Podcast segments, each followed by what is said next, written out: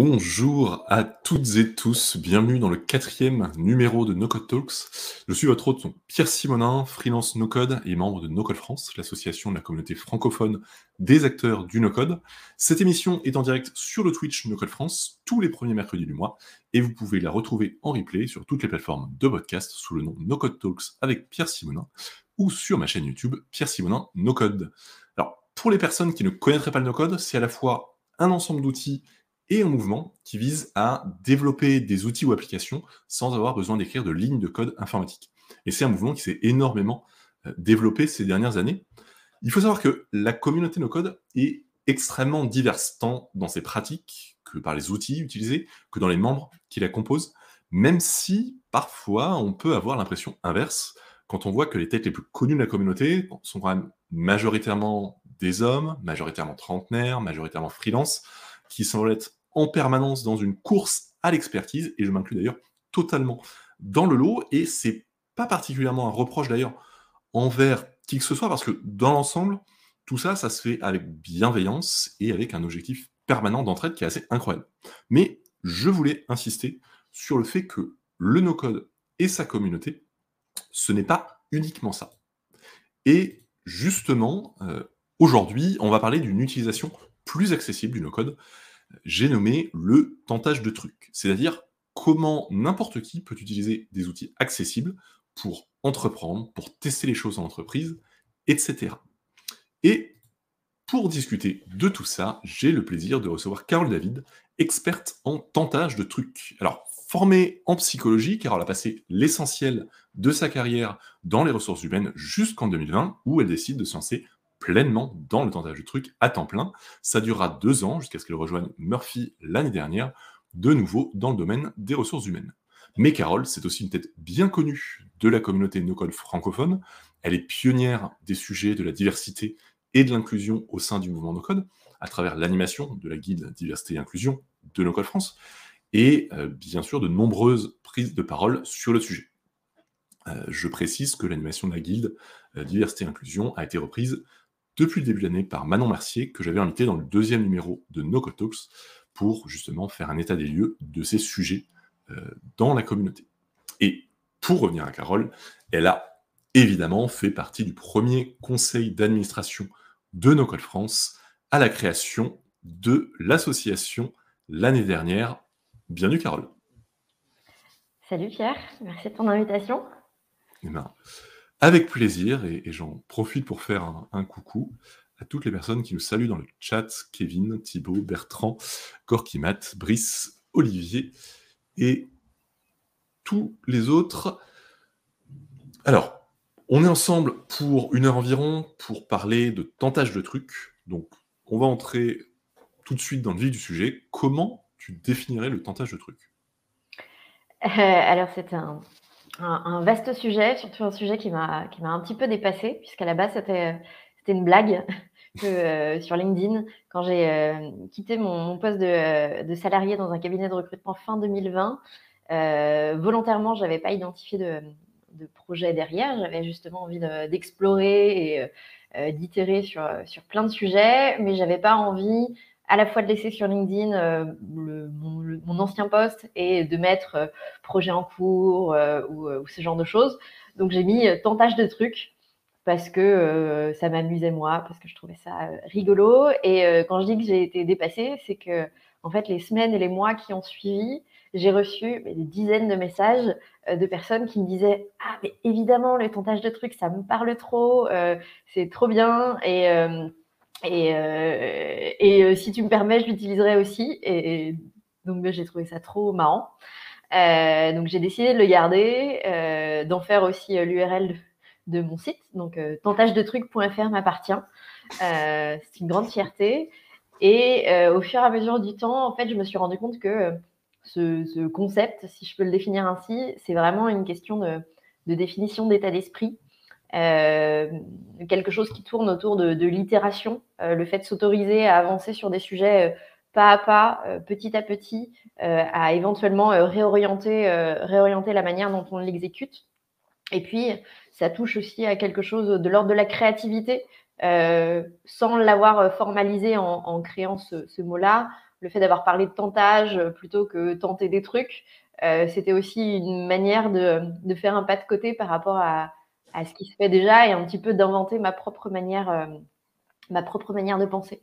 Mmh. Euh, il y a un côté euh, lean vraiment sur euh, l'itération, l'expérimentation et, une, autre partie plus, plus créative. Après, sur, sur ce que tu dis,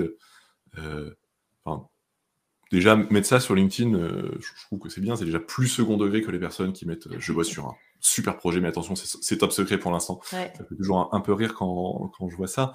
Et après, tu dis ça a commencé comme une blague, mais je pense que le, côté blague est pas, est pas perdu, mais en fait, moi, pour moi, il y a, quand, quand, tu m'as parlé de, de, ce, terme, de ce concept pour la première fois, il y a eu un peu plusieurs, plusieurs niveaux, en fait. Il y a eu le niveau, euh, le, terme est marrant, c'est une blague, mais en fait, ça, ça, évoque un certain nombre de choses, et alors je sais pas si ça parle à tout le monde, mais je sais que, bah, tu, tu le dis toi-même, est, on est, il y a beaucoup de gens qui se reconnaissent dedans, et moi le premier, euh, tentage de rue, je me suis dit, mais mais oui, c'est mon job en vrai, euh, de tenter des trucs. Euh, c'est ce que je fais depuis, depuis toujours et sous, sous différentes formes. De toute façon, il n'y a pas une manière de, fonctionner, mais c'est.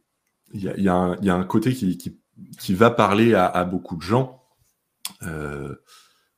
Pas forcément aux, aux start-upers convaincus qui, savent qu'ils ont l'idée du siècle, pas toujours à raison, euh, mais, à toutes les autres personnes qui entreprennent au sens plus large, c'est-à-dire qui, qui, essayent des choses en se disant on verra bien où ça va arriver, euh, c'est un terme qui effectivement a une certaine portée.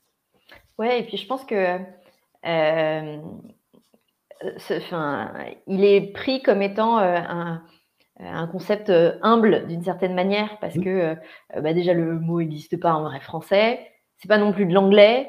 Euh, ce qui fait que euh, pour des personnes euh, qui se sentent pas forcément toujours légitimes justement dans cet univers Startup Nation et, mm. compagnie, bah, peut-être que ça crée un sentiment de, familiarité ou en tout cas de, projection plus évident que quand on parle de lean ou de fail fast ou de tous les autres concepts qu'on peut retrouver et qui quelque part véhiculent le même état d'esprit mais euh, qui peuvent faire peur juste par, euh, euh, la manière de les verbaliser. C'est un concept qui est finalement aussi plus accessible que, que, la Startup Nation qui, en plus de, rassembler tous les profils dont je parlais en début d'épisode, est quand même vraiment un truc de diplômé de grandes écoles, beaucoup. Et, et, les autres sont, sont un peu des, des exceptions. Donc, donc c'est sûr que avoir un, côté entrepreneurial aussi plus accessible et, et, levé juste par un nom. Euh, ce, syndrome de l'imposteur, ce, sentiment d'illégitimité qu'on peut avoir, euh, me semble être très vertueux en tout cas. Puis le, fait de parler de trucs, en fait, c'est hyper large. C'est-à-dire que justement, ça mm. peut s'appliquer à une démarche entrepreneuriale, mais à, plein d'autres trucs. Mm. c'est le cas de le dire. Euh, et donc, en fait, ça ne met pas de pression sur euh, le, le, le, comment dire, la cible qu'on doit avoir, que ce soit en manipulant des outils no-code ou euh, en faisant d'autres activités. C'est forcément une logique entrepreneuriale parce qu'on a tendance à vite aller, aller vers ça. Et j'ai utilisé assez souvent à, une époque le principe de no-code sans ambition. Pour moi, ça, rejoint ça. C'est s'autoriser aussi à faire des trucs, c'est-à-dire à juste bidouiller, à euh, juste euh, euh, utiliser des outils no-code de façon récréative à titre de loisir. Et en fait, c'est tout à fait OK si derrière, on n'a pas une démarche entrepreneuriale, si on n'a pas décidé de changer le monde avec, avec ça. On n'a pas vocation à être toutes et tous des experts et expertes de, du no-code ou de quelque sujet que ce soit. C'est impossible. On ne peut pas tous devenir, atteindre un niveau d'expertise sur, sur un sujet. Et c'est normal. Et, je veux dire, c'est même le cas pour le développement web. Il y a des, gens qui, font du développement web pour leurs propres besoins, euh, sans avoir de formation, et, et, c'est tout à fait OK.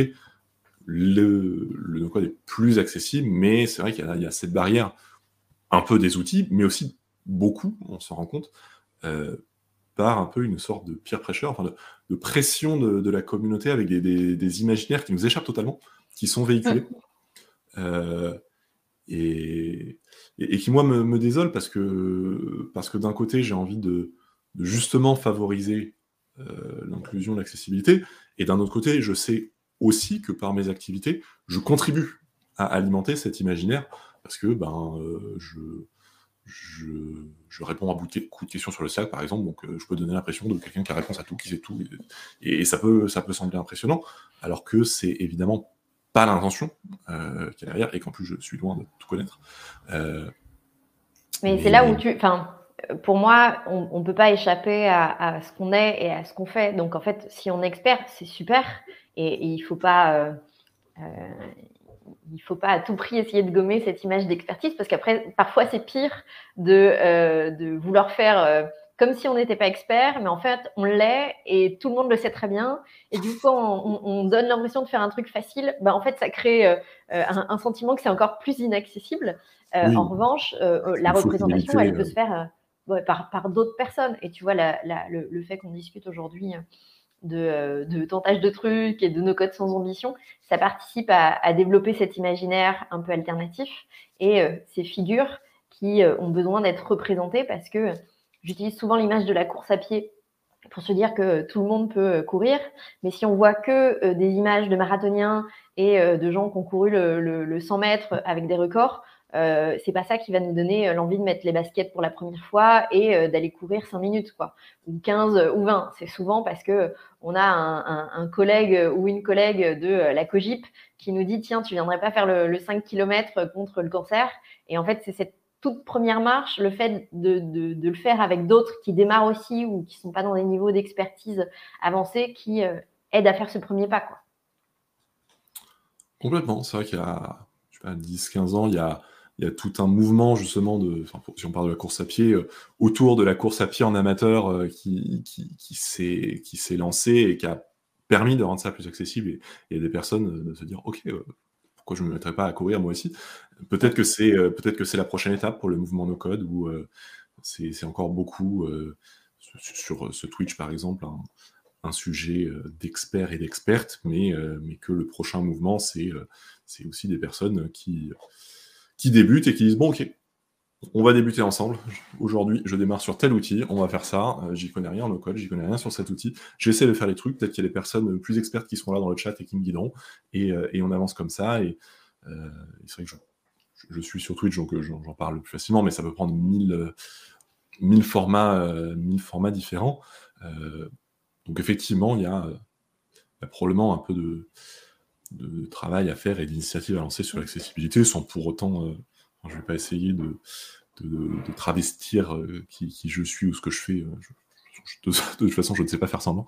Euh, mais, mais oui, il y a probablement des choses à aller chercher de ce côté-là. Donc, si on revient justement à ce tentage de trucs, euh, je dis entrepreneurial au sens très très large, hein, pour moi, un projet entrepreneurial, en fait, c'est un projet, euh, il, peut, il peut être personnel, il peut être pour, pour une entreprise, il peut être pour une association, il peut avoir vocation à euh, générer des revenus ou pas du tout.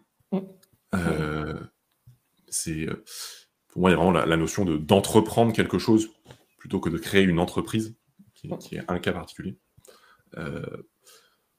Euh, donc tu nous as parlé un peu de, de, de cet état d'esprit. Euh, Est-ce qu'il y a une, une méthode des, ou, ou s'il n'y a pas de méthode particulière, peut-être des, des, grands principes, des grands principes, des règles, quelques étapes un peu clés à, à respecter quand on tente des trucs, quand on tentage des trucs, je ne sais pas quel est le, le verbe quand on tente des trucs, euh, euh, pour le coup, j'ai pas pensé à, à, toute la grammaire euh, autour, euh, autour du concept. Ah, euh, moi, je croyais que tu allais nous vendre la formation au tentage de trucs. C'est vrai, tu as raison. Gratuit en que je sorte de, un, bouquin, podcast, une méthode, euh, c'est vrai. Eh bien, écoute, je vais y réfléchir. du coup, on va mettre fin à la discussion et puis on, on, on se recontacte dans quelques semaines parce que là, aujourd'hui, voilà, je, je, j'ai du mal à à identifier une méthode parce que justement, le principe, c'est que, en tout cas, à titre personnel, moi, j'y suis toujours un petit peu allée euh, au, au, feeling. Euh, euh, par contre, une leçon vraiment là de, de mes deux années en, en freelance où j'ai eu la liberté d'aller euh, là où je voulais, dans l'ordre que je voulais, euh, et pouvoir tenter vraiment beaucoup de choses, ça a été de s'autoriser à, à démarrer de façon complètement incomplète, justement, et à, effectivement s'autoriser à, parler des sujets qu'on est en train de lancer alors qu'ils sont qui sont pas du tout aboutis. Et j'ai lu quelques mois après avoir imaginé ce tentage de trucs un bouquin qui s'appelle Start Ugly, euh, qui est hyper intéressant et en fait qui faisait complètement écho à ça. Et quelque part, dont le seul mantra, c'est bah, en fait, il faut démarrer. Parce que quel que soit euh, le projet euh, le plus réussi, le plus abouti, les points communs de tous ces projets-là, les plus réussis, c'est qu'à un moment donné, on a démarré. Donc, la première étape, c'est voilà, de poser une première pierre, de, gravir une première marche, et puis ensuite de voir ce que ça donne, et puis d'aller à la, à la prochaine étape. Et, ça, je pense que c'est peut-être effectivement le seul conseil qu'on peut délivrer de façon universelle, qui paraît évident, et en réalité qui n'est pas tant que ça, parce que bah, très souvent, on en reste à l'étape de, l'idée, euh, et en fait, on a du mal à, à se lancer. En tout cas, moi, c'est mon cas. Euh, j'ai souvent beaucoup de mal à, initier euh, la, première étape, alors que c'est euh, bah, bien souvent là que derrière on récolte un premier feedback, ou alors on, voit que ça donne quelque chose ou pas, ou qu'on est confronté à une difficulté technique, ou qu'au contraire ça nous semble facile et qu'on va pouvoir poursuivre. Pour les non-anglophones, Start Ugly, ça veut dire démarrer moche. c'est un, titre effectivement qui parle, qui parle de lui-même. je ne peux que qu'abonder euh, dans le sens de, ce premier pas, même si c'est pas, enfin c'est plus facile à dire qu'à faire, parce que ce premier pas a souvent des allures de saut dans le vide. Mm.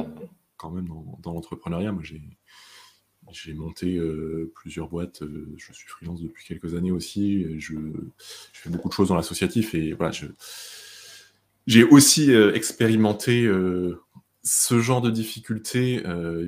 parfois d'ailleurs, on sait quel premier pas on est censé faire et on prend bien le soin de faire tous les chemins possibles pour l'éviter.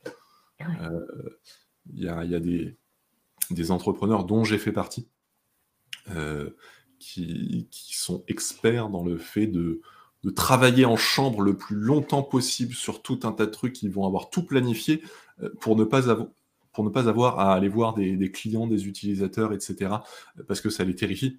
Et voilà, enfin, faire le premier pas, oui, mais il y a aussi une, une direction générale, on va dire, à, donner à ce premier pas. Euh, il, faut, il faut un moment que ça, que ça avance euh, et, et, se confronter à un moment aux utilisateurs, au marché. Alors après, c'est un projet purement perso, le, le, problème ne se, ne se pose pas, mais euh, il y, a des limites à ce qu'on qu'on peut faire purement en, en, chambre. Après, tu dis que tu, fais vraiment ça au feeling. On n'est pas. Euh, je veux dire, on n'est pas non plus tous égaux. Dans, on ne parle pas de la, même chose. Tu as, une, tu as aussi une formation en, UX, en user research, etc., qui donne à ton feeling quand même des meilleurs réflexes euh, qu'à la plupart d'entre nous quand il s'agit justement d'aller euh, d'aller explorer sur ces sujets. Ça peut. Mais quand je parle de premier pas, en fait, c'est vraiment se dire c'est quoi le, le micro premier pas en fait. Euh, et, et de s'autoriser à considérer que euh, cette première étape, en fait, elle, fait déjà partie du projet parce que parfois, en fait, on mm. commence à, faire des choses et en fait, c'est jamais suffisant. En tout cas, ça ne nous semble jamais suffisant pour faire partie du projet. Et c'est euh, quelque chose du coup qui finit par, par nous faner parce que on est très déçu par rapport à soi-même, alors que finalement, juste se dire bon bah pour ce projet-là, pour en revenir aux outils no code, j'imagine que je vais utiliser Airtable parce que, euh, euh, j'ai vu sur le Slack que c'était ça, et bien juste, euh, alors peut-être pas prendre un abonnement, mais en tout cas créer une première table et poser des données dedans, mais en fait c'est ça le premier pas. Mmh. et, s'autoriser à considérer que ça y est, on a démarré, on a démarré notre projet et on a démarré la première étape de, de l'itération. Moi, le, premier pas symbolique que je fais la plupart du temps quand je démarre un nouveau projet, c'est prendre le nom de domaine. C'est euh, dire, ok, je, j'ai attrapé cette idée, j'ai envie d'en faire quelque chose, je dépose le nom de domaine, euh, j'en ferai peut-être quelque chose ou pas, je ne vous raconte pas le nombre de noms de domaine qui dorment, donc je ne fais rien, mais, euh, mais voilà, j'ai ce truc-là et ça, ça, veut dire que c'est quelque chose qui existe suffisamment. Il y a un nom, euh, un nom réservé euh, quelque part sur Internet pour ce projet-là, si j'ai envie d'avancer là-dessus. Et, et, des fois, c'est. Des fois, ça prend des, des, chemins un peu, un peu tortueux. Des fois, ça, ça reste là. J'ai réservé hordedegrandeur.fr pour. Mmh pour euh, apprendre un peu euh, au, grand public les ordres de grandeur autour du, sujet du réchauffement climatique. Et j'ai pas fait grand chose depuis dessus. J'ai déposé le, nom de domaine nocodeur.fr euh, il y a un peu plus d'un an, peut-être même deux ans, j'en sais rien, en me disant, enfin avec des projets pour faire ceci ou cela dessus. Et en fait, là, je l'utilise maintenant pour un truc qui n'a absolument rien à voir. je me suis en fait, ce nouveau projet et ce truc dont je fais rien, paf, ça fait les chocs à pic. Mais c'est vrai que que déjà se dire ce projet est, une pente alors euh, qui descend ou à gravir selon selon le cas de figure, ça peut être l'un ou l'autre, mais en tout cas c'est une pente sur laquelle euh, je me suis engagé. Moi je, sais que j'ai beaucoup tendance à, être sur des pentes descendantes, c'est-à-dire que quand j'ai fait le premier pas sur la, sur la pente, après c'est la gravité qui m'entraîne et je peux, je, peux presque plus rien contrôler. Euh, des fois c'est un peu le contraire, c'est dire waouh, j'aimerais bien aller là-haut, mais, euh, mais ça a l'air dur. Bon, ben, un pas après l'autre, se dire que oui, effectivement, là, comme ça, un dénivelé de, 2000 mètres, ça, ça fait beaucoup, mais bon, bah, en attendant, euh, si je marche 5 minutes, j'ai pas besoin de monter 8 mètres, quoi. Mais, mm. mais j'aurais marché 5 minutes et j'aurais avancé un peu dans la bonne direction et, vers cet objectif. Exactement. Et puis, bah, ça, ça, nécessite aussi de, de, faire appel à ce qui nous est familier ou ce qui est, entre guillemets, facile à chacun, ce qui est pas du tout la même chose, tu vois. Les noms de domaine, euh, moi, j'en ai acheté euh, une fois pour tentage de trucs, mais en fait, je me suis euh, fait des nœuds au cerveau des 15 fois avant en me disant, bah, est-ce que c'est vraiment raisonnable? Est-ce que, voilà, c'est logique et, a priori, j'en achèterai pas d'autres avant d'avoir vraiment d'autres projets aboutis. Donc, on fonctionne pas de la même manière. Mais par exemple, ouvrir une page Notion, lui donner un titre et commencer à lister des premières idées, ça peut être, une première étape. Et parfois, il y a des, étapes aussi euh, qu'on peut revoir de manière euh, rétrospective. Euh, parce qu'on n'est pas toujours en maîtrise de, de, son destin et de sa volonté de faire avancer des projets. Et parfois, il y a des choses, la gravité par exemple, mais parfois, il y a aussi un, un environnement qui petit à petit nous, nous, entraîne. Et à titre d'exemple sur, sur les outils no-code, moi, j'ai pas du tout eu de démarche de recherche d'outils no-code au tout début parce que j'avais un collègue euh, dans mon précédent job euh, qui euh, était féru d'outils d'automatisation, qui n'appelait pas du tout ça no code à l'époque, qui nous a fait découvrir Typeform, que j'ai utilisé du coup sur un projet en 2017, 2018, qui derrière nous a fait découvrir Notion, du coup que j'ai utilisé sur un projet de, wiki en 2019. Et puis, tout ça a créé une sorte d'appétit euh, et de sentiment que, ah oui, il y a des outils qui peuvent être utiles. Donc, j'ai eu de nouveau un besoin euh, en, en, 2020 euh, sur la création d'une enquête interne pour, pour un client. Et là, il était incapable de répondre à, à, mon besoin spécifique, mais j'avais l'appétit suffisant pour aller chercher sur Google et finalement trouver qu'Airtable existait et que ça pouvait se combiner aux, aux autres outils que, que, je connaissais déjà.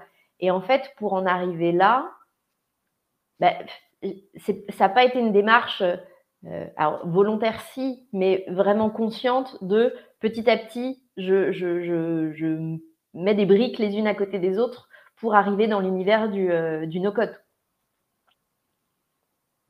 Mmh euh, une question intéressante de, enfin une remarque intéressante d'Olivier, c'est une des limites qu'il voit parfois, c'est la peur que si on met en branle toute une mécanique, si on commence justement ce premier pas, on, fait quelque chose d'irréversible et on ne pourra pas revenir à, ce, à cet avant confortable euh, où on était juste, juste avant. Euh, qu'est-ce, que, qu'est-ce que ça t'évoque, toi, ce, genre euh, C'est vrai et faux à la fois. si on se parle purement, on va dire, physique, je pense que quand, si on, focalise sur les outils euh, du, no-code, euh, en fait, il y a très souvent la possibilité de revenir en arrière et euh, de, remettre un état identique à, celui qu'on l'a trouvé si on a fait une connerie ou si finalement on n'est pas satisfait de, la nouvelle étape. Par contre, l'idée de ça nous change, nous, et notre environnement, oui, je suis convaincue de ça. Et, c'est là où on, se confronte à la, potentielle peur de l'échec parce que bah, revenir à l'état d'avant, pour beaucoup de monde, euh, ça peut signifier euh, bah, revenir en arrière et du coup être synonyme d'échec. Euh, alors qu'en fait, on revient avec plein d'apprentissages et peut-être juste avec la possibilité d'avoir étudié une piste qui n'est pas la bonne. Et donc, en fait, on revient pas exactement au point de départ, mais juste on fait un pas en arrière pour repartir sur une autre, sur une autre piste. Je, te rejoindrai plutôt sur ce sujet-là, c'est-à-dire que personnellement, euh, ça ne peut que nous faire grandir, même si on se plante, euh, bon, bah, on aura une expérience supplémentaire et, on saura un peu mieux ce qui nous convient ou pas, ce qui marche ou pas, etc. Euh, après, d'un point, point de vue purement matériel, j'ai envie de dire, de toute façon, c'est plutôt pas une mauvaise chose de, bien réfléchir avant de mettre toutes ses économies dans un projet, ou parfois toutes les économies de ses proches aussi. J'ai eu mmh. beaucoup d'entrepreneurs qui ont, qui ont dilapidé toutes leurs économies et toutes les économies de leurs proches parce qu'ils ont réussi à les convaincre que c'était un super projet, etc. Et à la fin, ça n'a pas marché et, ils se retrouvent avec, non seulement ils n'ont plus un rond, mais, euh, mais autour d'eux, il y a un certain nombre de personnes qui, ont laissé les plumes. Euh, c'est... Il faut faire attention avec ça. C'est vrai qu'on parlait tout à l'heure de, de l'état d'esprit startup dont, dont je suis un peu revenu. Euh, moi, je, je, vivais par ça à une époque et, et, j'en suis un peu revenu, euh, ce, culte euh, à la fois de l'hypercroissance et puis beaucoup de d'a priori et, d'idéaux euh, qui, sont dans ce, de ce milieu et qui ne sont plus du tout les miens. mais, mais c'est vrai qu'il y a de toute façon toujours une, une notion de risque, même si on n'a pas conscience qu'elle est là. Tenter quelque chose, c'est prendre le risque que ça ne marche pas. On, on, le fait pour que ça marche, tout en sachant que ça peut ne pas marcher. Et, c'est vrai que ça peut être dangereux de, se mettre un peu des, œillères et de, ne pas, pas l'envisager, d'être un peu trop confiant dans notre, dans notre intuition, au fait qu'on a, on a suffisamment bien fait nos, devoirs, ou alors on sera suffisamment bossé, parce que le, succès arrive de toute façon à ceux qui bossent. Oui, mais pas que. Non, mais pas que. Et, euh, c'est là, en fait, où on revient à l'importance de euh, mettre le curseur de l'ambition sur le truc à tenter. Parce qu'on euh, peut tout à fait se dire, je tente de créer ma boîte ou je tente de euh, construire un outil qui va répondre à tel type de besoin. Et en fait, ça veut dire que si on n'atteint pas l'étape euh, créer sa boîte ou que la boîte soit rentable, on va considérer comme un échec, quel que soit enfin, le nombre d'étapes qu'on a passées jusque-là. Alors que si la première ambition, c'est juste déjà de réussir à trouver une solution technique pour répondre à tel ou tel type de besoin, et que une fois atteint euh, cette étape-là, on se dit ah bah tiens, est-ce que j'en ferai pas une entreprise? En fait, on, diminue la prise de risque et euh, le, risque aussi d'avoir ce sentiment d'échec parce que finalement, euh, on, vise plutôt des étapes qui sont entre guillemets modestes ou plus modestes que ce bah, je vais entreprendre et du coup, bah, si ça marche pas, je vais être, je vais être hyper déçu.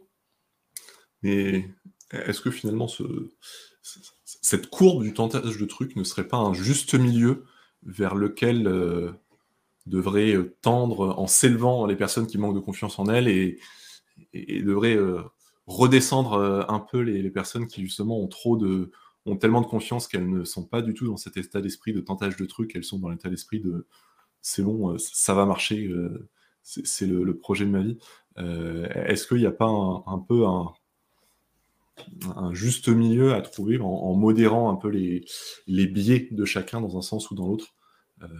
Euh, sans doute, en tout cas, euh, pour la première partie, de se dire que ça permet aux personnes qui peut-être manquent de confiance en elles ou qui peuvent avoir des syndromes de l'imposteur, etc., d'y aller petit à petit, ça, je suis assez, assez convaincue parce que finalement, quand on se met un objectif, somme toute assez modeste, en fait, le fait d'y parvenir euh, apporte de l'énergie, un sentiment d'empouvoirment qui fait que euh, on est mieux armé pour aller à l'étape d'après et, euh, et, ainsi de suite. Donc, c'est peut-être un paradoxe hein, par rapport à certaines postures, notamment qu'on voit sur LinkedIn de dire qu'il faut absolument avoir de l'ambition et que c'est l'ambition qui va nourrir la réussite. moi, je ne suis pas complètement convaincue de ça. Et le fait d'avoir des ambitions modestes, pour moi, permet d'aller plus tranquillement vers une réalité qui finalement peut être une, réalité de, réussite et correspondre à ce que certains verraient comme, euh, comme de l'ambition.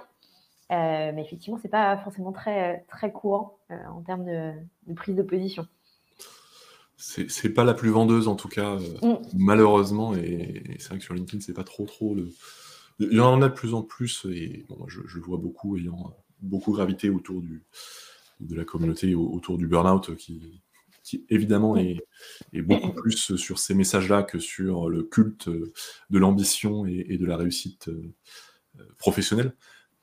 Mais, euh, mais oui, c'est sûr que c'est sûr que c'est un discours qui, parfois manque un peu. Euh, Adrien nous dit il n'y a pas réellement d'échec en soi, soit on avance, soit on apprend. C'est sûr que ah, ça, peut quand même être un échec selon, selon un certain point de vue, mais ce n'est jamais qu'un échec. et Olivier dit une boîte devrait plus être une conséquence euh, d'un projet ou d'une solution qu'on a en tête plutôt qu'une fin en soi. Je trouve l'idée intéressante et, et d'autant plus d'actualité euh, avec justement les, outils no-code qui, sont un peu au cœur de, la communauté. C'est-à-dire qu'il devient beaucoup plus simple et beaucoup plus envisageable de tenter des trucs, y compris pour en faire plus tard un business, mais j'allais dire avec des bouts de ficelle, des grosses ficelles euh, un peu élaborées, mais euh, on, peut faire quand même rapidement un produit qui marche. Mm. Et finalement, euh, en, se donnant une contrainte qui est plutôt une bonne chose, c'est de rester simple, concentré sur un sujet en particulier, sur un besoin en particulier, ne pas vouloir en faire trop. Et là, je dis,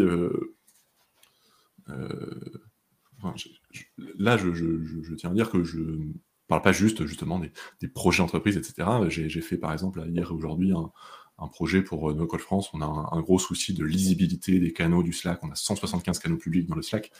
Euh, et en fait, j'ai un peu euh, connecté différents points entre eux. Je me dis, mais j'ai fait un archivage et la liste des canaux quelque part. Est-ce qu'on peut pas simplement faire brancher une interface là-dessus qui liste, qui liste ça Et en une heure, on avait en fait une, interface avec les canaux du Slack on peut trier, filtrer, etc., euh, euh, par catégorie. Euh, mais ça n'est possible qu'en restant sur quelque chose d'hyper simple. C'est-à-dire l'objectif, c'est d'avoir une liste des canaux du Slack. On fait une liste des canaux du Slack. On ne va pas ajouter mille et une fonctionnalités qui seraient peut-être très cool, mais qui feront la différence entre on lance le produit la semaine prochaine et on lance le produit peut-être dans six mois si on ne s'est pas découragé avant. Ouais, euh, je, suis absolument d'accord. Et en plus, il y a une question de, de robustesse des, euh, des processus qui font que si on démarre simple, qu'on garde aussi euh, des, des éléments, on va dire, manuels dans le processus, c'est une manière bah, justement d'itérer aussi dans la construction du, process, dans la construction des flux, qui permet derrière, si on imagine automatiser et voilà, rajouter la complexification, avoir au moins une base qui est, est robuste. J'ai un, exemple euh, dans mon job actuel sur du recrutement où euh, on a un gros sujet de euh, comment est-ce qu'on relance les, les, profils qui répondent aux annonces ou qu'on approche et qui ne donnent pas suite, par exemple, à un, email. Et assez spontanément, j'ai des collègues qui sont côté acquisition et qui sont très très outils et c'est très cool qui se disent bah du coup il y a peut-être une manière d'automatiser euh, d'automatiser l'envoi de SMS à, ces personnes-là. Et en fait, euh, on a surtout commencé par dire, euh, en fait, on va pas du tout aller là pour l'instant, parce que déjà, on a un outil de gestion candidature qui, il me semble, a une fonctionnalité de SMS. Donc, en fait, on va tester la fonctionnalité de l'outil en tant que tel. Première étape. Il se trouve que c'était pas du tout satisfaisant parce que les personnes recevaient un, SMS avec un, numéro dire sponsorisé du coup, en termes d'expérience candidat, c'était assez, assez naze. Donc, on a testé une première solution qu'on a écartée.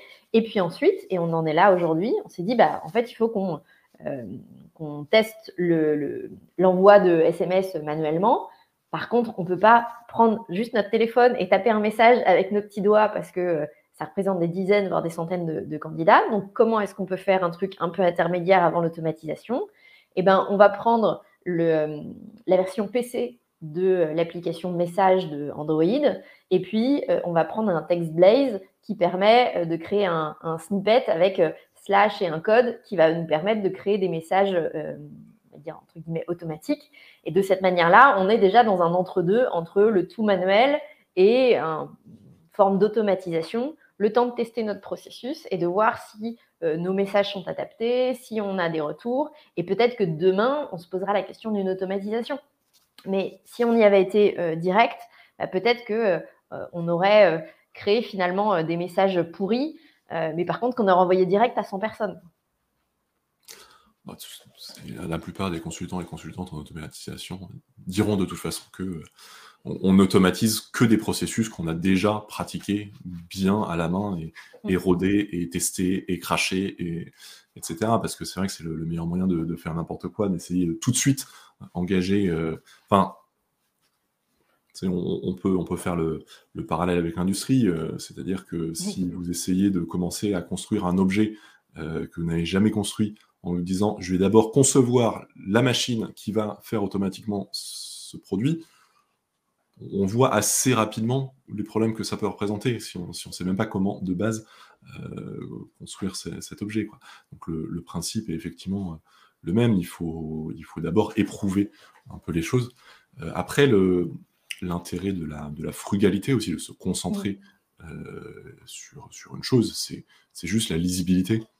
Euh, personne ne veut d'une idée, d'une solution, d'un outil, d'une boîte qui fait tout parce que bah parce qu'on comprend pas en fait. On ne sait pas, on sait pas exactement en quoi ça consiste, par quel bout le prendre.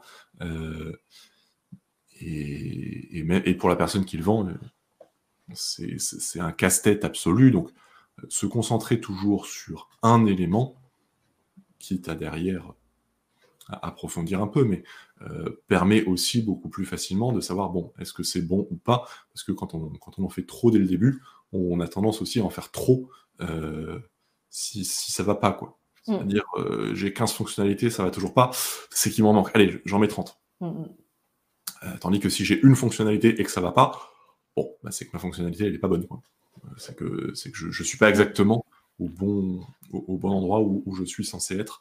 Euh, je ne réponds pas exactement au cas d'usage, aux besoins, etc. Euh, toi dans ton expérience de, tenteuse de trucs, dans ce que tu as fait dans tes deux années de freelancing, est-ce que tu as quelques exemples un peu emblématiques euh, dont tu aimerais nous parler en termes de besoins, process, outils? Ce que tu as mis en place euh, Oui. Euh, alors, si on se parle de, projet no-code, j'ai tendance à dire que je suis une des euh, no-codeuses les, plus actives. En tout cas, je l'ai été jusqu'à ma, reprise d'un poste salarié, tout en étant peut-être une de celles qui pratiquent en tant que telle le moins. Parce que, en fait, je n'avais pas tant de cas d'usage que ça. Et euh, justement, j'en suis arrivée à un point où quand, euh, euh, après avoir testé les, outils un petit peu sur, le, sur le tas et je suis devenue freelance, j'ai voulu me former. j'ai fait les formations de contournement avancées sur Airtable et sur Notion. Et en fait, j'avais envie, bah, du coup, ça me donnait plein d'idées de business, de, d'outils dans tous les sens. Et en fait, je me rendais compte que je raisonnais par rapport à ce que je maîtrisais et euh, ce que je savais faire. Et du coup, ça me donnait envie d'aller dans ce sens-là en créant des, euh, bah, des choses qui me permettraient d'utiliser ces, euh, outils. Donc, pour Notion, ça a été assez rapide avec la création de, mon site, donc tentagedetrucs.fr, qui est voilà, tout simple avec un, back-office de Notion et puis une couche de super.so. et là, pour le coup, il n'y a pas eu beaucoup d'itérations parce que enfin, si sur le contenu parce que c'est un portfolio, donc je le mets euh, régulièrement à jour. Mais en fait, c'était euh, justement un environnement Notion que je maîtrisais déjà, qui était assez, assez simple avec une base de données et différentes thématiques. Et puis, bah, une fois la, la, la, couche super.so posée, j'ai retravaillé un tout petit peu des éléments esthétiques, donc en, intégrant des petits snippets de code et ça m'a permis de rappeler des souvenirs de quand je, bidouillais ma page MySpace pour ceux qui ont connu ça dans les années 2006-2007. mais effectivement, je suis arrivée très vite à ce qui m'a semblé être une version déjà suffisamment aboutie pour être mise en ligne. Et puis bah, derrière, j'ai retravaillé du contenu, mais ça se faisait facilement depuis, depuis la page Notion. Donc c'est ça que j'ai beaucoup, j'ai beaucoup aimé. Et puis après, bah, j'ai effectivement eu des idées parfois de, business ou de, ou de, produits, notamment avec Airtable. À un moment donné, je me suis demandé si j'allais pas créer une sorte d'application, enfin en tout cas avec Airtable comme base de données pour historiser les dessins des enfants, puisque je suis maman de deux enfants. Et je pense que comme beaucoup de parents, je suis confrontée à, à, l'ambiguïté de vouloir garder tous les dessins et en même temps pas avoir suffisamment de, place dans mes armoires. Donc je me disais que garder ça euh, de façon numérique, ça pouvait être une option. J'ai commencé à, construire ma base de données sur euh, Airtable. Et puis, euh, heureusement, assez vite, je me suis dit, mais en fait, d'autres ont certainement eu l'idée avant moi. Donc, je suis allée euh, faire un petit, un petit benchmark et, discuter avec une fille qui avait lancé ça deux ans avant avec une solution en dev. Et en fait, deux ans après, euh, elle avait une communauté, mais pas du tout trouvé de, de, business model. Et euh, en fait, elle allait arrêter le, projet. Donc, ça m'a fait finalement interrompre la construction de ma réponse technique avant qu'elle soit, avant qu'elle soit très aboutie. donc voilà, mais sinon, c'était plutôt plein, de, on va dire, tout petits projets, euh, en tout cas très modestes, comme euh, construire une, une, base de données des adresses locales pour, euh,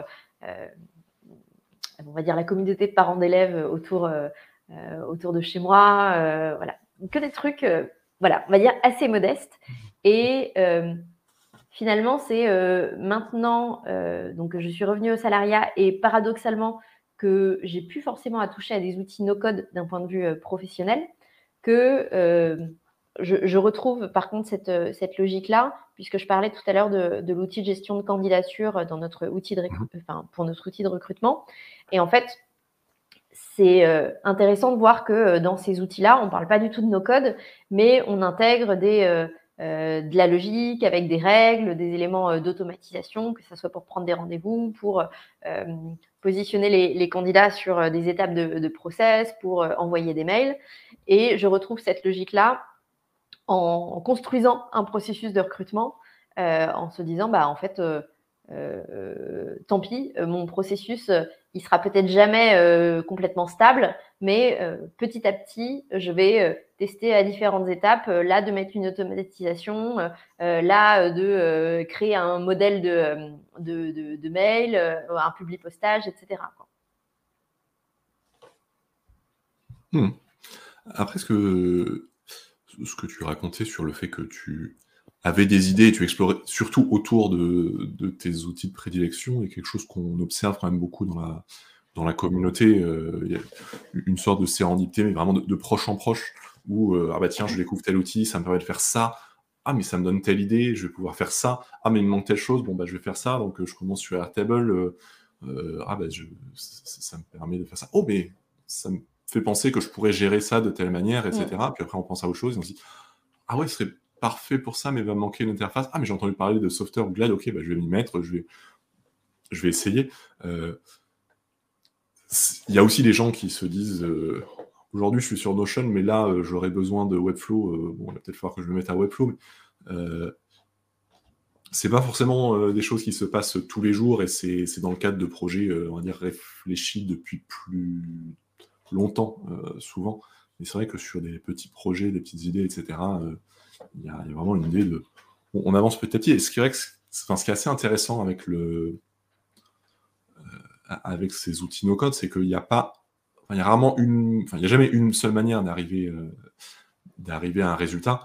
Et quand on prend chacun des grands outils, on va dire, euh, ils vont tous avoir une manière ou une autre d'arriver à un même résultat, au moins dans l'esprit. Ça ne, mm. ça ne marchera pas de la même manière, etc. Mais euh, si on prend un Notion, un Webflow, un Airtable, un Bubble, par exemple, pour la plupart des sujets, si vous voulez, creuser un sujet, tester les choses, etc., vous allez pouvoir vous en sortir avec votre outil de prédilection. Mmh. il faudra sûrement tricher, sûrement faire preuve d'astuce, utiliser des outils externes. On parlait de Superso, de, de Softer, de Glide, sûrement besoin de Zapier ou Make à un moment, etc. Mais on peut s'en sortir en fait dans un écosystème donné. Il n'y a pas forcément besoin de se dire bon bah là il faut tout de suite que j'aille apprendre Xano parce que que je vais gérer des données. Euh, il n'y a pas justement besoin d'aller vers euh, toujours plus d'outils, euh, toujours plus de technicité. On peut créer des choses en, restant plus ou moins dans, ce que l'on connaît et ça une vertu aussi, c'est de, rester dans la, dans la simplicité, ne pas aller chercher, enfin parfois de, de s'obliger à la compromission avec nos grandes ambitions et nos mille euh, idées à la seconde en se disant bon, ok, je, suis dans le cadre d'un outil euh, qui ne me permet pas de tout faire, je vais, euh, je vais essayer de prioriser pour voir, pour regarder finalement la subscientifique moelle de mon projet, de mon idée, et, et, me concentrer dessus.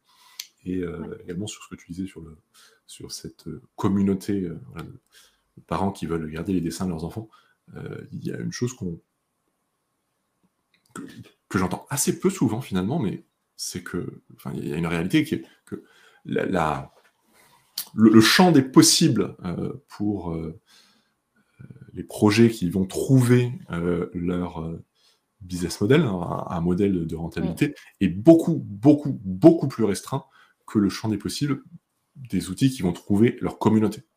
Mm. C'est-à-dire qu'il y a beaucoup d'outils, je veux dire, c'est même une majorité, qui répondent à un besoin qui peuvent trouver leur communauté, mais qui pour autant n'arriveront jamais à en vivre, du moins pas à temps plein, où il faut, il faut partir sur un, quelque chose de plus frugal avec une, mm. une, stack technique pas trop euh, gourmande en, argent, et puis euh, développer ça comme un side project en disant bon, le but est d'abord que ça couvre euh, les coûts de ma stack technique, et puis après peut-être que ça me permet de dégager un petit revenu, mais en tant qu'entreprise, en tant que projet à temps plein, ne marcheront jamais, puisque bah, mm. on, est quand même dans un, dans un monde où on est dans l'ensemble habitué à pas payer pour grand-chose, surtout dans le domaine du web, euh, principalement dans le domaine du web. Donc, on peut euh, se dire, ok, ça c'est génial, ça répond à un besoin, euh, mais pour autant, jamais de la vie, je paierai le moindre centime pour. et souvent plus par principe ou parce que c'est trop engageant que parce que c'est trop cher. Ouais. Euh, c'est pour ça que l'idée là que tu évoquais de faire de se dire en fait euh, je maîtrise aujourd'hui un outil et, euh, et, commençons à explorer les possibilités avec cet outil. Enfin, je suis assez convaincue de, de ça, même s'il ne faut pas faire rentrer les ronds dans les carrés et, et que voilà, parfois il peut y avoir des limites, mais en tout cas, on peut s'autoriser à se dire que, encore une fois, on raisonne en termes d'étapes et que euh, notre projet tel qu'il est à un instant T ou tel qu'on va le développer à un instant T, ce sera peut-être pas le projet définitif, euh, mais qu'en tout cas, pour cette première itération, on peut essayer de faire avec ce qu'on a, c'est-à-dire peut-être une licence qu'on paye déjà, euh, ne serait-ce que pour des raisons voilà, financières, et puis peut-être on maîtrise cette, cet outil-là, plutôt que de tout de suite se dire, bon, bah, pour que le projet soit le plus abouti possible, de quoi je vais avoir besoin, et c'est très souvent là que bah, on se dit bah, quel outil va répondre à tous les besoins? Ah, bah, ça va être Bubble. Et donc, je vais aller faire euh, un, bootcamp de X semaines euh, sur Bubble. Mais en fait, on, diffère à chaque fois l'idée d'arriver à un résultat concret et de pouvoir tester la, solution. donc, typiquement, on en revient au, choix des outils. Moi, finalement, j'ai toujours testé des outils assez accessibles parce que j'ai pas eu de cas d'usage. Et même si j'ai beaucoup de curiosité pour, pour euh, Bubble et qu'aujourd'hui je suis capable d'orienter parfois des gens euh, sur, sur, Google en fonction de leurs besoins, moi en fait j'y suis jamais allée parce que, bah, mis à part de la curiosité, il euh, n'y a rien qui a nécessité que j'aille développer des compétences sur Bubble, qui plus est probablement des compétences qui seraient obsolètes dans, dans peut-être quelques mois ou quelques années si finalement j'ai un, projet qui nécessite euh, d'utiliser Bubble, mais en fait que j'aurais appris dans une version qui aura euh, probablement évolué, euh, évolué d'ici là. C'est bah, vrai que le, cas de l'exemple de, Bubble est, est, le plus extrême parce que dans les outils grand public, on va dire, C'est-à-dire que pour moi, un Xano Web, ça, devient, ça commence vraiment à être des outils mm. techniques. C'est très difficile de les prendre en main si on n'a pas un, minimum de, de package technique. Bubble, c'est sensiblement plus c'est possible, même sans bagage technique, même sans connaître le code, même sans connaître le web, mais c'est, a priori, sans trop de contestation possible, mm. l'outil le plus compliqué et le plus long à prendre en main, et euh, qui donnera le temps de développement le plus long dans tous ces outils, justement, euh, grand public. Et pour autant, il y a euh, un nombre non négligeable de, personnes dans la, communauté, notamment les, entrepreneurs, qui se précipitent sur Bubble avant de prendre le temps de réfléchir, justement parce qu'on leur a dit que euh, c'était euh, voilà, c'est vraiment l'outil qui te permet de tout faire. Donc, euh, mm. oh, c'est génial, c'est ça que je veux. mais souvent, tout faire, c'est trop faire. Quoi. Et, mm. et, j'adore Bubble et, je développe en ce moment des projets perso sur, sur Bubble et plus pour le plaisir que pour, le, que pour en faire vraiment un, business.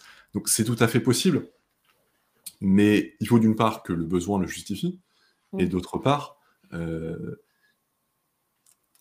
il faut savoir ce que ça implique aussi en termes de, en termes de développement. Euh, quand, on parlait euh, tout à l'heure de faire le premier pas, il euh, faut aussi que ce soit un premier pas et, les suivants enfin, soient dans une logique assez efficace. Mm. Si on se dit, ok, je vois cette montagne tout là-haut, bah, je veux être sûr de bien réussir, donc je vais faire le tour de la montagne, et à chaque tour, j'aurai monté de 2 mètres comme ça, je suis bien sûr que la pente ne sera pas trop dure pour moi. C'est le meilleur moyen de jamais arriver en haut. Mm. Euh, donc euh, voilà, viser, euh, se dire, ok, là je vais faire un, petit, un petit morceau, mais au moins je sais que j'aurai bien avancé après, après ce premier sprint, entre guillemets, et, j'aurai quelque chose d'utilisable, quelque chose de testable. C'est un, point dont on n'a pas trop, trop parlé, mais il y a vraiment, au sens large dans l'entrepreneuriat, euh, enfin dans l'entrepreneuriat au sens large, il y a cette notion de tester, tester un besoin, tester une manière de répondre à ce besoin, euh, parce que euh, parce qu'on n'a jamais réponse à tout. il est possible que le besoin qu'on a imaginé n'existe pas ou n'existe pas auprès de suffisamment de personnes, ou que personne ne soit prêt à payer pour, ou que personne ne soit, enfin, ne soit vraiment convaincu par la manière dont vous répondez à ce besoin précis. et dans le tentage de trucs, pour moi, il y a une notion essentielle de tester, vérifier des hypothèses. Et pour ça, il faut que ces hypothèses soient de manière consciente des hypothèses. C'est je j'estime que ça, allons le vérifier. Et non pas partir avec ses propres certitudes de le monde a besoin de ça. Il m'attendait pour que je le développe. Ouais, tout à fait. Euh, et en termes de besoins et en termes d'expérience, tu vois, je pense à un autre exemple. Euh, je, me suis amusée, euh, c'était en 2021, je ne sais plus pour quelle raison, parce que j'avais vu sur le Slack à tester la création d'un chatbot. Et, et, en fait, bah, j'avais pas de, cas d'usage. Et le premier truc pour lequel je l'ai utilisé, en fait, ça a été un détournement où ma, petite sœur, qui est comptable, répondait à une offre d'emploi dans laquelle on lui demandait de créer une vidéo. Elle ne savait pas comment faire, donc elle m'a demandé. Et en fait, j'avais l'outil de chatbot euh, sous, euh, sous la main. Et je me suis dit, bah, faisons une, espèce d'auto-interview sous forme de chatbot. Et derrière, je vais euh, capter, capter la conversation. Et puis, ça sera sa, vidéo. Et du coup, ça, a très bien marché, mais je me suis un peu chauffée du coup sur le chatbot et en fait, j'avais très très envie d'en faire quelque chose, du coup de trouver un projet et j'étais à ce moment-là dans des réflexion autour du partage des, euh, tâches ménagères dans les couples et euh, de comment euh, trouver un système potentiellement un peu gamifié pour inciter les hommes, puisque c'est le plus souvent ceux qui en font le moins, à faire leur part et non pas juste à donner un coup de main à leur, à leur conjointe. Et donc, j'ai imaginé plein de, plein de trucs à la fois sur des éléments physiques à avoir chez soi et euh, je me suis posé la question de créer un, chatbot pour créer une prise de conscience sur le, décalage d'investissement. Euh, et, du coup, j'étais dans, ma solution, j'ai construit euh, la conversation avec des, des comment dire des, règles pour un peu comme un jeu dont tu es le héros, emmener vers des, bouts de conversation différents. Et comment dire, quand j'étais dans ma construction, ça me semblait une super idée. Et en fait, c'est au moment de le tester et en fait à moi-même, puisque j'étais moi-même en train de répondre que je me suis rendu compte que c'était impossible que ça fonctionne parce que euh, on était sur des conversations qui durent plusieurs minutes et que jamais de la vie quelqu'un serait resté derrière un chatbot euh, interagir pendant euh, pendant plusieurs minutes. Mais ça m'a permis d'aller très vite et en quelques jours de construire ma, ma, conversation, de la tester, ne serait-ce qu'avec moi-même et de me rendre compte qu'au-delà du marché et du besoin, euh, il y avait un truc d'expérience que, que je ne devais pas du tout explorer avec, euh, avec cette forme-là. Hmm. Intéressant. Et ça me, ça, ça, me fait penser que dans l'exploration des outils, euh, c'est bien qu'il y ait un besoin, qu'il y ait un cas d'usage derrière. N'allez pas forcément apprendre tel outil parce qu'il faut, parce qu'il faut apprendre un maximum d'outils. Si, hmm. si vous ne savez pas quoi en faire derrière, si vous avez aucune, aucun intérêt personnel à le faire, si c'est votre kiff, très bien. Euh, mais c'est vrai qu'il y a parfois, on, a l'impression qu'il y a des personnes qui, sentent un peu cette euh, injonction de d'apprendre un maximum d'outils et puis en même temps d'être aussi bon que possible sur tous ces outils. Il n'y a pas d'évaluation à la fin, il n'y a, a pas d'obligation, etc. Euh, comme tu le disais, il y a, y a plein de, manières de, de, pratiquer et, ça m'a fait un peu sourire quand tu disais, voilà, je, je, pratique beaucoup le no-code, mais enfin, je, suis beaucoup dans la communauté, mais je pratique très très peu le no-code. Euh, tu serais surprise de, voir le nombre de personnes qui, tiennent ce discours. Euh, finalement, euh, c'est une majorité de membres de la communauté qui sont l'exception. Quoi. Et, en fait, et, en fait, c'est pas du tout une exception. C'est que la plupart des, personnes qui sont dans cette communauté de 10 000 personnes aujourd'hui ne sont pas des fous furieux comme moi qui, qui, vivent nos codes matin, midi et soir et, et, passent leur temps à perfectionner leur, pratique. Ce sont des gens qui l'utilisent un peu, beaucoup, passionnément, ça va dépendre, mais, euh, mais pour beaucoup, c'est juste un peu parce que ça leur est utile dans leur boulot ou dans leurs études, ou etc. Et il n'y a pas de. Enfin, à partir du moment où vous découvrez des outils qui vous aident au quotidien, il n'y a pas d'autre obligation, ni d'excellence, ni de maîtriser une palette toujours plus large, etc. Si vous en avez envie, c'est très bien, mais il n'y a pas forcément besoin d'aller plus loin personne ne vous jugera pour. Non, non, tout à fait. Et euh, euh, sur l'idée de, on va dire, si on a envie de découvrir les outils vers lesquels se, tourner en, premier, euh, en fait, moi, je suis assez convaincue que outils mainstream est reconnu comme grand public au sein de la communauté, comme des Notion, Airtable, Zapier, ben, en fait, c'est une bonne première étape parce que euh, déjà, ils sont en général reconnus comme étant relativement accessibles pour, euh, pour les découvrir. Et puis sans doute que si demain, euh, parce que on, voilà, on s'est un peu chauffé là-dessus, on a envie d'aller découvrir un, un, Bubble ou un mec, en fait, ça ne sera pas anodin d'avoir déjà commencé mm. l'appréhension de, de, la logique et, et, des systèmes et des bases de données par, par ces premières étapes. Et et puis, ça crée quand même une culture générale euh, de, cet écosystème no-code euh, qui est quand même intéressant euh, aujourd'hui. Donc, même si on ne pratique pas beaucoup, le fait d'avoir la connaissance de ça existe, ça sert à ça, et même si moi je n'utilise pas, je peux le recommander ou comprendre pourquoi les gens l'utilisent, ça c'est quand même quelque chose qui est, vachement précieux. Et, je pense qu'il sera de, plus en plus. Mmh. C'est vrai qu'au-delà de la maîtrise des outils, c'est plus une culture générale sur euh, les, grands, les grands champs d'outils, quand est-ce qu'on les utilise, qui est intéressante, quitte à se dire, bon bah là, je sais que c'est plutôt vers tels outils qu'il faudrait aller, c'est pas mon domaine.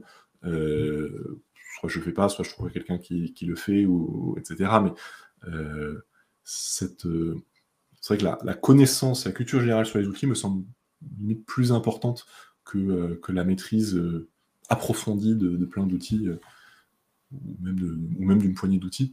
Et c'est sûr que euh, chaque outil aide à appréhender le suivant. Ça, ça amène quelques difficultés aussi parce que ben, il faut apprendre une nouvelle, il faut désapprendre quelques trucs et, apprendre une nouvelle manière de fonctionner. Mais euh, moi qui suis passé de, Zapier à, à Make il y a quelques années, euh, ça m'a énormément aidé. Alors il y a aussi tout un tas de choses que j'ai dû réapprendre en disant, attends, je fais comme ça, je faisais comme ça sur Zapier, là ça marche pas. Ah, il faut faire comme ça, d'accord. Mais pour l'essentiel, ça m'a aidé. Et puis, euh, comme le fait d'avoir fait euh, Make plus Airtable m'a aidé quand j'ai commencé Bubble. Euh, il y, a des progressions comme ça qui, existent. Et également, il ne faut pas voir le no-code comme, enfin, le prisme, le prisme de juste quelques outils, bien en vue, il en existe d'autres, mais il existe aussi tout un écosystème d'outils beaucoup plus large que ce qu'on appelle communément le no-code, et qui ne sont pas du tout à, à, laisser de côté pour autant. Euh, c'est-à-dire que des outils métiers, des outils spécialisés, etc., même s'ils n'ont pas communément l'étiquette no-code, euh, peuvent être, enfin, doivent être, j'ai envie de dire, la première solution à envisager euh, quand vous avez un besoin, c'est pas parce que vous avez la possibilité de refaire un CRM sur Airtable que vous devez refaire un CRM sur Airtable. La plupart du temps, ça, vous allez passer beaucoup de temps pour un résultat moins bien que si vous aviez pris un CRM. Euh, on, avait traité de ces, sujets beaucoup plus en détail avec Xavier dans la, dans la dernière émission, mais euh, c'est important de garder à l'esprit qu'il ne faut pas forcément apprendre à utiliser Bubble pour répondre à tous les besoins. En fait, euh, la plupart du temps, les besoins, il y a déjà des outils sur étagère qui répondent et, souvent, il va s'agir juste d'un peu d'astuces pour euh, compléter le petit bout qui manque à ce que vous voulez faire, plutôt que de réinventer la roue euh, juste parce que vous avez un doute sur est-ce qu'il y a un rayon qui est cassé ou pas.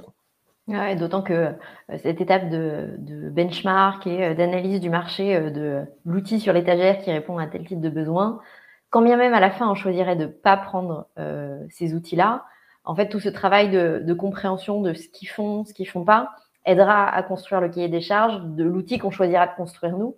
Mais euh, du coup, cette étape, elle est, euh, elle est euh, indispensable, de même que quand on a déjà un outil à disposition et qu'on réfléchit à, développer une fonctionnalité, avant de se dire ah super, il y a une API et du coup on peut le connecter à, des outils tiers, bah, peut-être que l'éditeur a déjà prévu une brique euh, qui permet de, se rajouter à, l'outil ou peut-être qu'il y a une fonctionnalité qu'on n'a pas explorée dans l'outil même qui nous permet de répondre aux mêmes, euh, besoins. Donc, euh, c'est peut-être moins satisfaisant une fois qu'on a commencé à, bidouiller des trucs par soi-même de, passer par la solution un peu, un peu clé en main, mais finalement, c'est quand même le meilleur moyen d'être productif puisque la notion de productivité est pas forcément pour de bonnes raisons, mais un peu le, l'Eldorado euh, de, euh, des personnes qui pratiquent le no-code.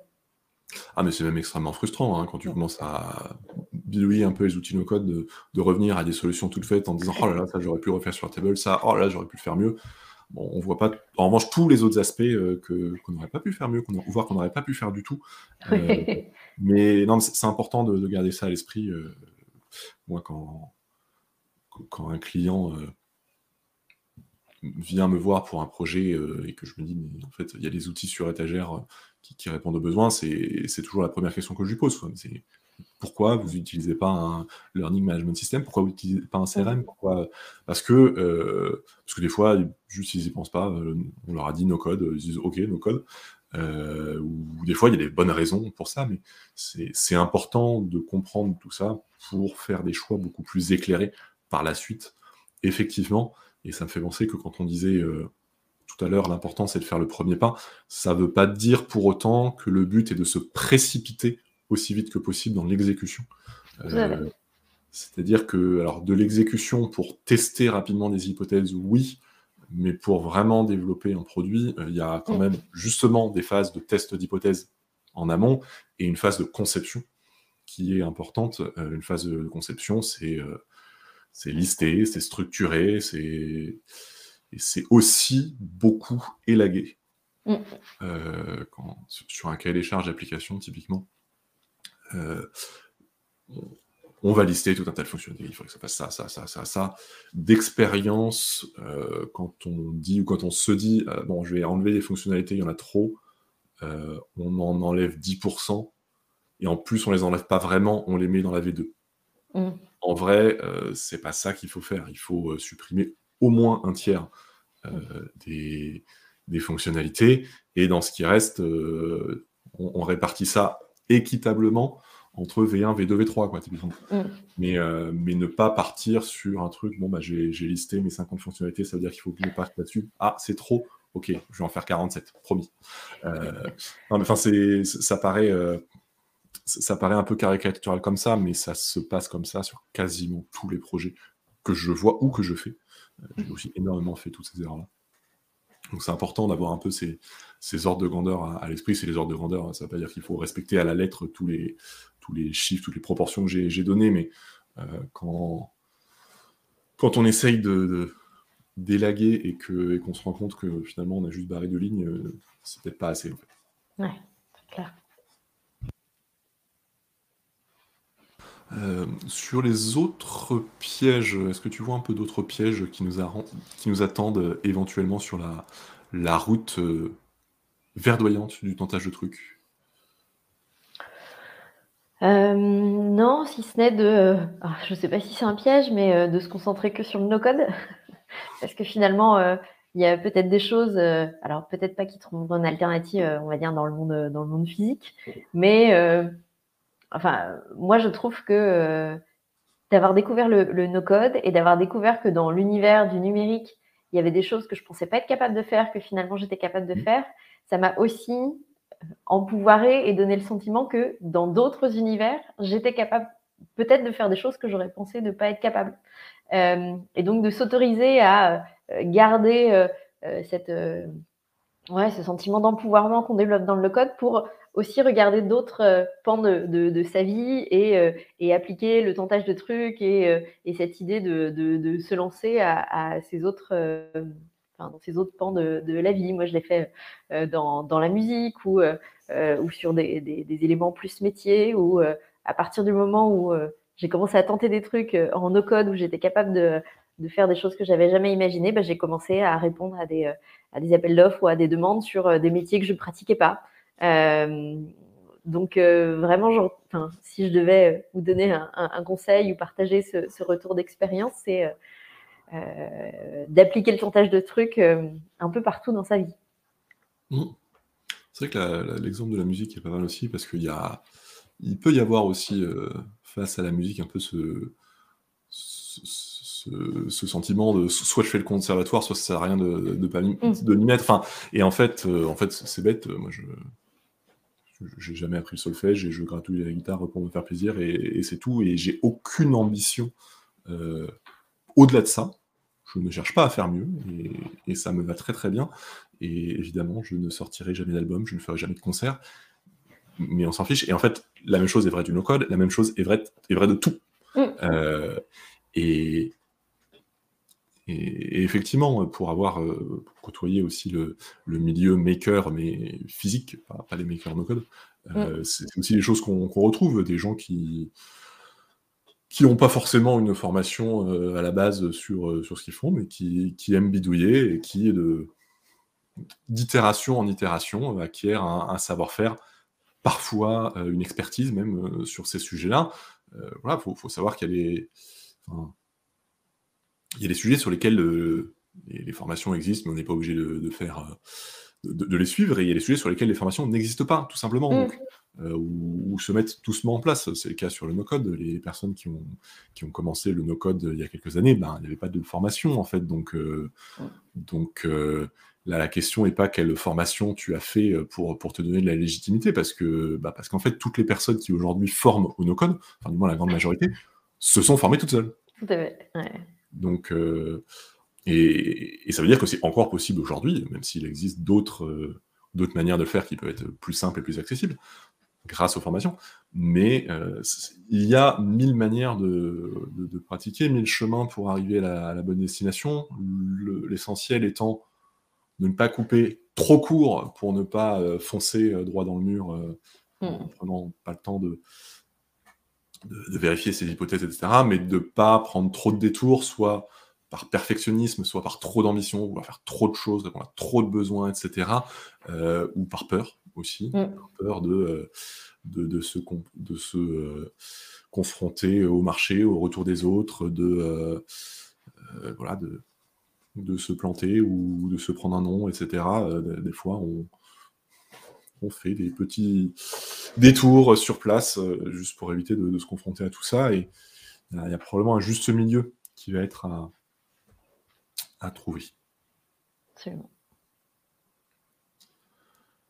Euh, sachant que, d'ailleurs, moi je suis intimement convaincu que euh, l'expertise principalement facilite les choses, mais en partie est aussi un boulet à traîner. Euh, sur, euh, sur le no-code. parce que une personne qui sait très bien faire les choses va tout de suite aller vers la solution la plus complète, la plus complexe, etc.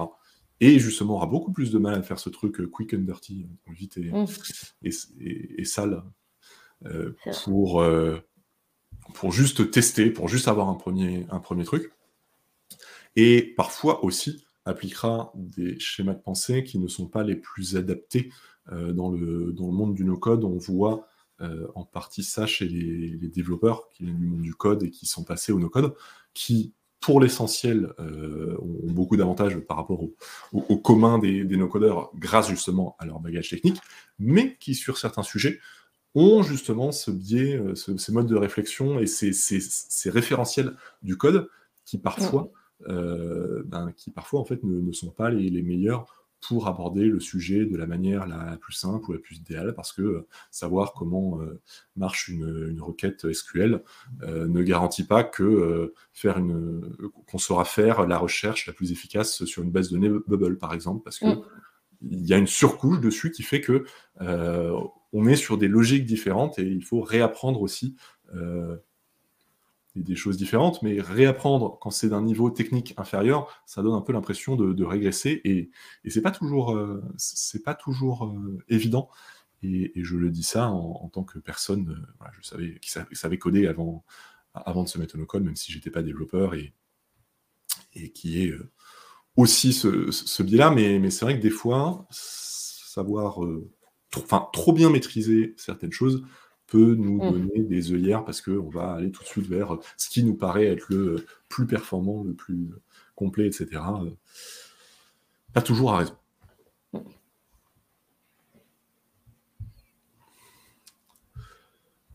Euh, ben écoute, on, approche, on arrive à la, fin de, notre échange. Je te laisse le mot de la fin euh, sur le sujet, une conclusion, une réflexion. Euh, bah, j'en reviens à l'introduction du tentage de trucs, c'est-à-dire vraiment retenir euh, cette idée d'itération. Et, euh, et, qui dit itération dit différentes étapes et de s'autoriser à, on va dire, moduler l'ambition des, étapes pour viser peut-être des objectifs qui sont somme toute euh, modeste euh, ou en tout cas euh, accessible parce que c'est ça qui va permettre soit de se rendre compte qu'on n'est pas dans la, bonne direction, enfin qu'on va pas dans la bonne direction, soit de se rendre compte que, que c'est ok, qu'on a réussi et du coup d'avoir assez vite un, un, retour en termes de, de, de, de, légitimité, de gratification et du coup d'énergie pour avancer vers, vers l'étape d'après. Donc vraiment si devait euh, retenir un seul mot associé à tentage de trucs, ce serait euh, l'itération. S'autoriser à avoir des, ambitions et un objectif, euh, une destination, soit qui ne sont pas totalement définis, soit, soit qui évoluent avec le temps. Tout à fait. Et, savoir aussi s'écouter, écouter, son énergie. Mm. J'ai fait, fait un burn-out en tant qu'entrepreneur. Euh, non pas parce que, parce que je bossais euh, jour et nuit, mais parce que j'avais perdu le sens de ce que je faisais, j'y croyais mmh. plus et j'essayais de me, j'essayais pendant trop longtemps de, de me forcer à rester sur le chemin que je m'étais fixé euh, et, et, que mes associés me, me, me poussaient, le, cap que mes associés me poussaient à garder. Mmh. Sauf que, bah, sauf qu'en fait, c'était plus pour moi, c'était, c'était plus ce à quoi je croyais et ce qui me correspondait, et je me suis littéralement cramé. Euh, là-dessus. Donc il y a, y a des risques qui sont, qui sont associés, des risques, des risques financiers, des risques, des risques pour la santé aussi. Le risque, la plupart du temps, euh, c'est vraiment un risque sur le temps. Mm. dire, c'est euh, passer du temps sur quelque chose qui n'aura pas produit les résultats escomptés. Mm. Ou tout simplement passer plus de temps que ce qu'on imaginait. C'est vrai que c'est un, conseil que je donne à, à, toute personne qui se lance dans l'entrepreneuriat ou en freelance. C'est juste assurez-vous d'avoir un peu de réserve financière, soit des allocations pour l'emploi, soit un peu de réserve, etc. Parce que tout prendra toujours plus de temps que ce que vous imaginez. Donc, euh, ayez, le temps de voir venir. Oui, et puis de se, créer on va dire, euh, une activité dans laquelle on profite de ce temps euh, avant d'arriver à, l'objectif. C'est la, fameuse expression de L'important, c'est pas euh, la destination, mais c'est le, le, voyage ou c'est le chemin. En fait, on est pile là-dedans. Et euh, Et bah, il faut s'assurer justement en, configurant ces différentes étapes, et notamment la première, que on est dans, dans quelque chose dans lequel on, profite et pas juste en, fantasme de, de hmm. l'arrivée. C'est sûr que si à chaque pas on se dit oh là là c'est un enfer maintenant, mais quand je serai là-bas, je serai là-bas, là ça ira. Et de tout forcément un mirage puisque on ne sera jamais là-bas. c'est une, constante en entrepreneuriat. C'est ce qu'on visualise pour, euh, enfin comme point d'arrivée, euh, on n'y arrivera jamais parce qu'il y a toujours des, choses qui changent et parce que de toute façon, à chaque fois qu'on arrive euh, en haut, et eh ben on se rend compte qu'il y a un autre sommet derrière. C'est en montagne, quand on arrive en haut, on se dit ah, ah non, en fait ça redescend un peu, et il y a un truc encore plus haut derrière. C'est toujours comme ça. Et, c'est vrai que c'est bien d'en avoir conscience de ne pas être fixé, figé dans ses, dans ses ambitions, dans ses convictions, dans son objectif. Mm. Ça me semble effectivement très sain comme approche. Eh bien, écoute, merci beaucoup pour cet échange. Est-ce que tu as une actualité à partager euh, Est-ce qu'il est y a des endroits où, on peut te suivre en particulier? Euh, alors, je suis un petit peu moins active sur, euh, sur Slack, mais on peut toujours voilà, me retrouver parfois dans, les différents canaux et puis en, message privé. sinon, je suis toujours très présente sur, sur LinkedIn, donc ça c'est un bon, un bon canal pour, pour m'interpeller. Et euh, je vais juste faire un, petit clin d'œil parce que euh, le hasard fait que euh, chez Murphy, donc j'ai rejoint en, décembre sur une fonction recrutement, j'ai retrouvé un autre membre de la communauté. On se connaissait pas avant, c'est Walid. Walid Nou. et du coup, pour le coup, lui est très no-code chez, chez Murphy. Donc, je lui passe un, petit coucou. Je... Oui, j'oublie tout le temps que vous bossez dans la même boîte. Euh, c'est vrai, c'est vrai. Et Xavier te dit, ça fait trop plaisir de revoir Carole sur Twitch. Alors déjà, oui, évidemment, ça fait toujours plaisir de voir Carole tout court. Euh, mais, mais revoir, est-ce que tu serais déjà venu? Parce que tu, me disais tout à l'heure que tu n'étais pas sûr d'avoir déjà Je crois pas.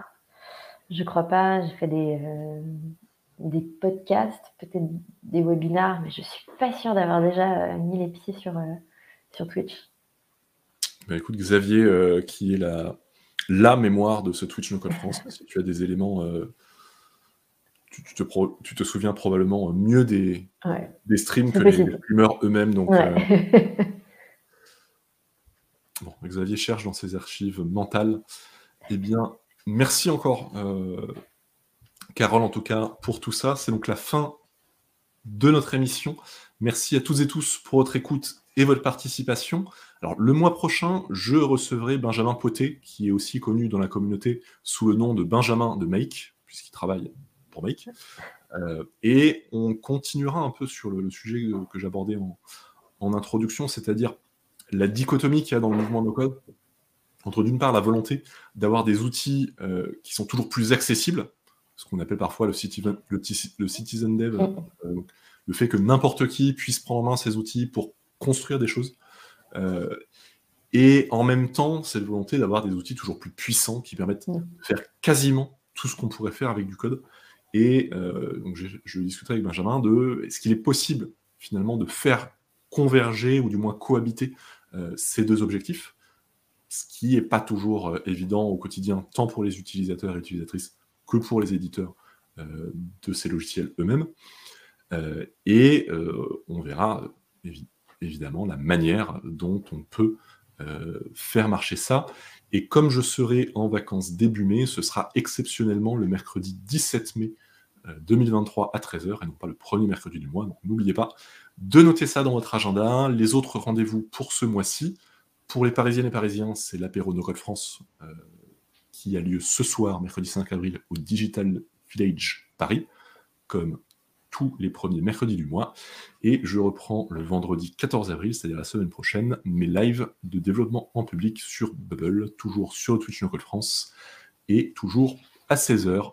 D'ici là, prenez soin de vous, no codez bien. Merci encore à toi, Carole. Merci. Avec plaisir. Euh, également à, vous toutes et tous dans le, dans le chat pour, euh, pour votre soutien, vos questions, vos commentaires.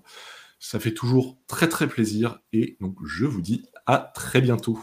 Salut, salut. Salut.